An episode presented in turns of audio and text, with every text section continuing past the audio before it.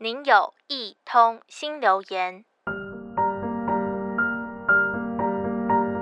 有人说，生死瞬间交关时，过往人生的画面片段会像跑马灯一样，一一的闪过眼前。但自从出了车祸到现在，每想起被车撞的那一刹那，不仅没有人生的跑马灯，记忆更不是一片空白。而是一片黑暗。于是我无法直视电视新闻中的各种车祸报道，以及各种沉重灰色基调的戏剧，直到重启人生这出日剧。女主角被车撞得突如其来，莫名其妙的。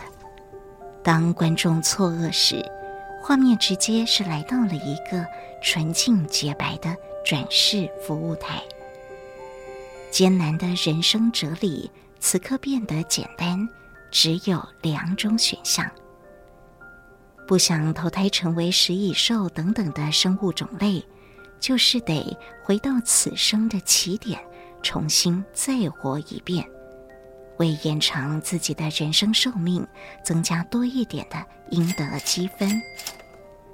不过这也是有风险的，重新再来一轮的人生扣打也是会用完的，总有一次还是必须接受命运造化的安排。于是女主角从小便时时为了赚阴德奋力一搏，就这样。每一段重启人生，都一直轮回在争取成为投胎成人的循环里。终于，当女主角可以投胎成为人，却为了想拯救好朋友的性命，毅然决然的走向了再来一轮的大门。看剧的我突然明白。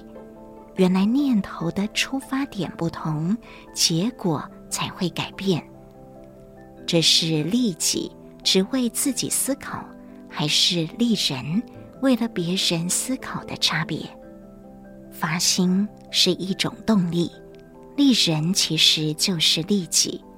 我的导师用很浅白的话告诉我：付出的同时，收获最多的往往都是自己。正言上人说：“宁可活一天来利益人群，而不希望活一年只利益自己。”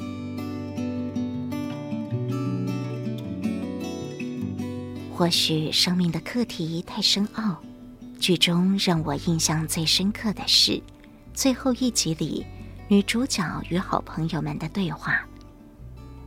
过了三十岁以后，时间真的过得超快的。书上说，随着年纪增长，一年的相对长度会跟着变短。比方说，对五岁的小孩来说，一年是人生的五分之一；但对五十岁的人来说，一年不就只是人生的五十分之一吗？像这样，随着年纪增长，人生当中一年的比例。会越来越缩短，所以会觉得时间过得很快。你是第几轮的人生呢？正言上神告诉我们，每天的睡眠都是小死，每一天都是重新做人的开始，每一个时刻都是自己的警惕。其实时间是公平的，每个人的生命储存槽每一天都有着八万六千四百秒，当下就是生命，是唯一我们能确定把握的生命。